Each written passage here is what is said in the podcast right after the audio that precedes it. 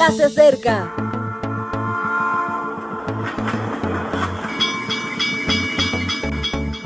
Partimos ya.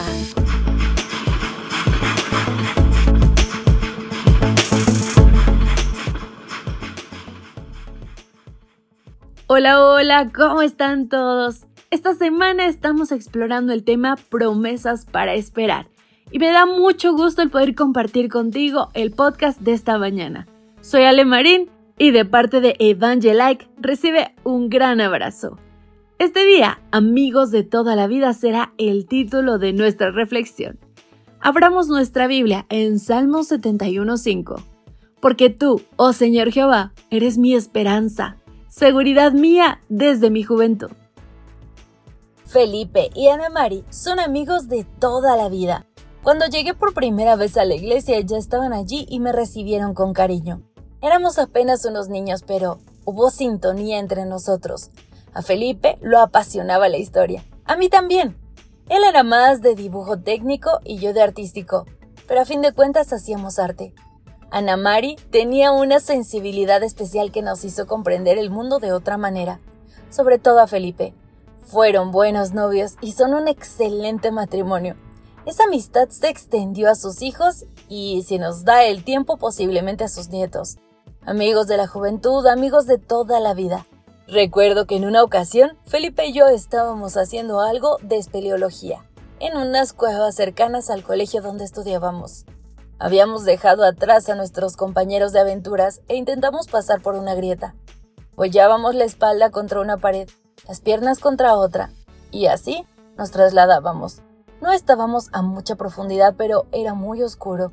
En un mal movimiento se me escapó la linterna y la perdí. No veía nada hasta que mi amigo me iluminó. Poco a poco salimos de aquel entuerto, compartiendo la luz.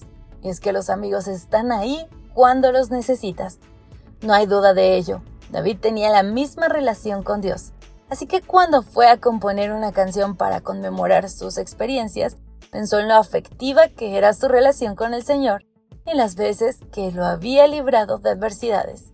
Y compuso un salmo precioso que destaca cómo Dios había sido su esperanza desde los primeros días de su vida, desde su juventud. No hablaba de suposiciones sino de realidades, porque el Señor había estado a su lado en los momentos de oscuridad, de dificultad y asimismo en los demás momentos.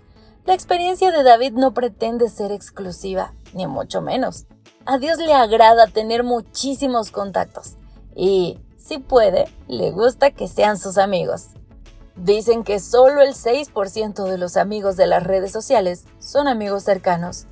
Bueno, debes estar seguro de que Dios es uno de ellos aunque no lo hayas agregado a cualquiera de tus grupos. Uno de esos amigos a los que puedes confiar un secreto, una pena, una alegría y que sabes que te comprenderán y ayudarán. Será luz en tus oscuridades y esperanza certera. ¡Vamos! Un amigo de toda la vida. Y mi querida comunidad de Evangelite, ¿ustedes qué opinan al respecto? ¿Será fácil o difícil hacer a Dios tu amigo para toda la vida?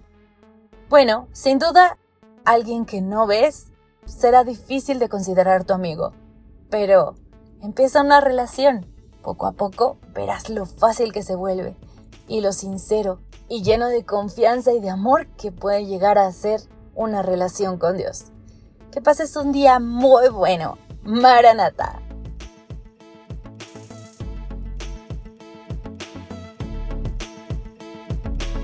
Gracias por acompañarnos. Te recordamos que nos encontramos en redes sociales. Estamos en Facebook, Twitter e Instagram como Ministerio Evangelike. También puedes visitar nuestro sitio web www.evangelike.com. Te esperamos mañana.